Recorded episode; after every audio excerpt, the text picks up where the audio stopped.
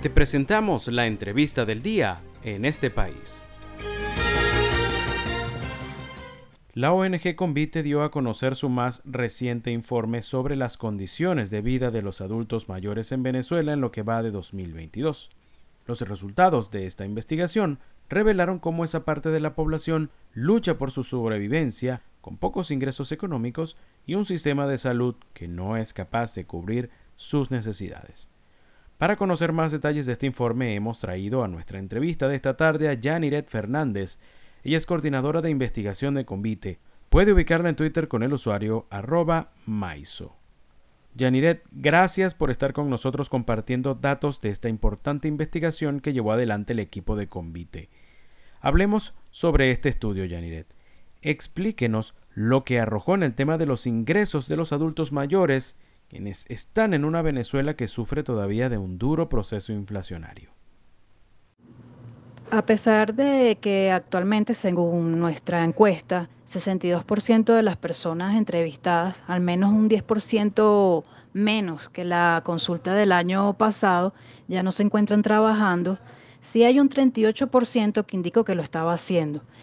El problema es, que están ocupados la mayoría de ellos en oficios de la economía informal, es decir, servicios técnicos a domicilio, buhonería, eh, servicios de limpieza en casas, entre otros, que generalmente bueno, no, son lo, lo mejor pagado. También en trabajos de obras como construcción, pintura, albañilería, entre otros. 49% dice que estuvo eh, o está bajo la condición de pensionado. Sin embargo, cuando les preguntamos eh, más o menos cuánto dinero le ingresa, indicaron que entre 10 y 50 dólares. Pero eh, en cuanto a sus gastos, por supuesto, la mayoría eh, nos indicó que estaban entre 50 y más, y más de 100 dólares.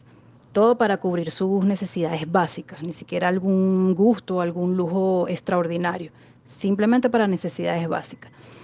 Por supuesto, entró la, entra la duda de cómo hacen, si les ingresa 10, 20, 30 dólares mensuales más la pensión, cómo hacen para gastar más de 100.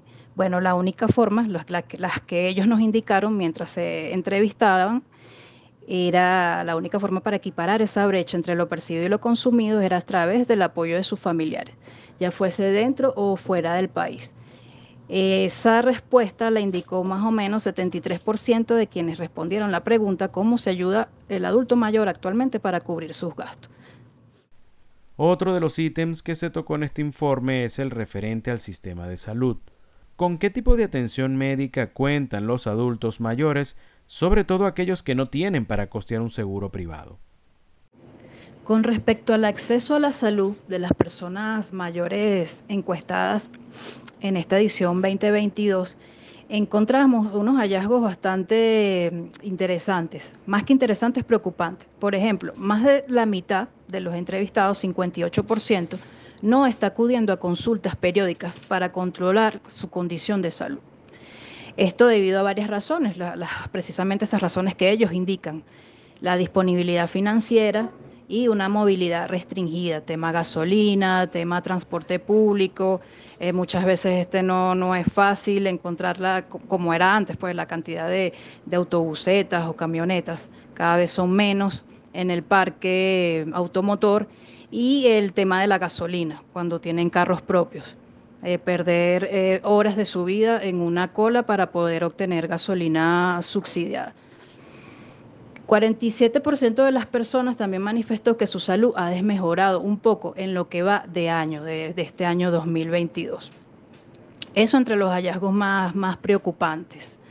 Eh, el hecho de que una persona que tenga una enfermedad crónica, como por ejemplo la hipertensión o la diabetes, que diga que no puede acudir eh, con la periodicidad idónea a sus consultas médicas es alarmante porque son personas que de por vida tienen que tomar una medicación, son personas que necesitan un monitoreo de un especialista para saber si el tratamiento les está prestando o no, si hay mejora o no, etcétera. es un tratamiento que no debe descuidarse.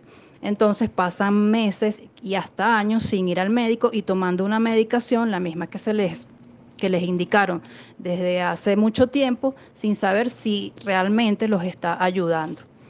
Otro hallazgo interesante es el hecho de, no, de que 93% de las personas consultadas no poseen póliza de salud. ¿Esto por qué? Porque la mayoría de estas pólizas están siendo cotizadas en dólares, si bien se pueden pagar en bolívares, la cotización es en dólares, no todos tienen acceso a, a la cantidad de dinero por la cual se cotiza. Tenemos que tomar en cuenta que las pólizas, a medida que la persona es más adulta, se van encareciendo. Y si tiene varias patologías, bueno, eh, este asunto se agrava, o sea, sube más el costo de la póliza y es imposible acceder a ella. Entonces, ¿qué les queda a las personas? Acudir a los hospitales, a veces sin mucha suerte. ¿Por qué? Porque no consiguen la cita o los especialistas no están, renunciaron, se fueron, el servicio no, no está activo, entonces tienen que seguir esperando. O aquellos que tienen un poquito más de disponibilidad financiera, van a aquellos dispensarios o ambulatorios de modalidad mixta, estos que funcionan entre las alianzas del sector privado y el gobierno local o regional, o estos que funcionan con alianzas de, la iglesia, donde los costos son más moderados, pueden encontrar consultas entre 20 y 40 dólares. Esas son las alternativas que tienen ahorita los adultos mayores. Y precisamente, y no todos, no todos, porque como, como ya hemos mencionado, no todos eh, tienen ingresos superiores a, a, 30, 50 dólares como para acudir a, a una consulta privada, así sea de costos módicos. Estamos conversando esta tarde con Janiret Fernández, coordinadora de investigación de Convite. Quien lee este informe puede notar que en una parte de él se habla sobre la calidad en el acceso a los servicios públicos que están teniendo los adultos mayores. ¿Cuál fue el diagnóstico que pudieron hacer? La mayoría de las personas mayores consultadas tienen acceso a los servicios públicos y privados. Eh, pero ¿qué está pasando aquí? Disponibilidad no es lo mismo que acceso o acceso no es lo mismo que disponibilidad. El tener una tubería de agua en tu casa y que cuando la abras, la abras no tengas el agua cuando la necesitas, eso resulta desgastante. Igual el permanecer más de seis horas sin suministro eléctrico también va en detrimento de tu calidad de vida.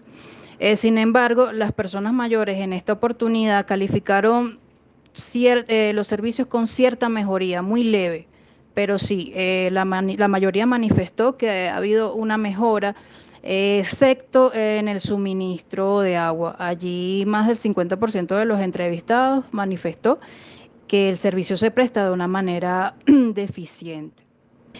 no es lo mismo tener todas esas instalaciones, el que vaya el camión a, recoger los desechos cerca de tu urbanización, pero que este pase una vez cada 15 días y no por lo menos dos veces por semana. Mientras tanto esa basura se acumula, entonces las personas tienen que quemarlas, eh, botarlas en un terreno baldío, etc. Estamos agradecidos con Janiret Fernández, coordinadora de investigación de Convite, por su participación el día de hoy. Yaniret nos detalló parte del informe que su organización levantó sobre las condiciones de vida y salud de los adultos mayores en Venezuela. Puede leerlo completo en su página web www.conviteac.org.be.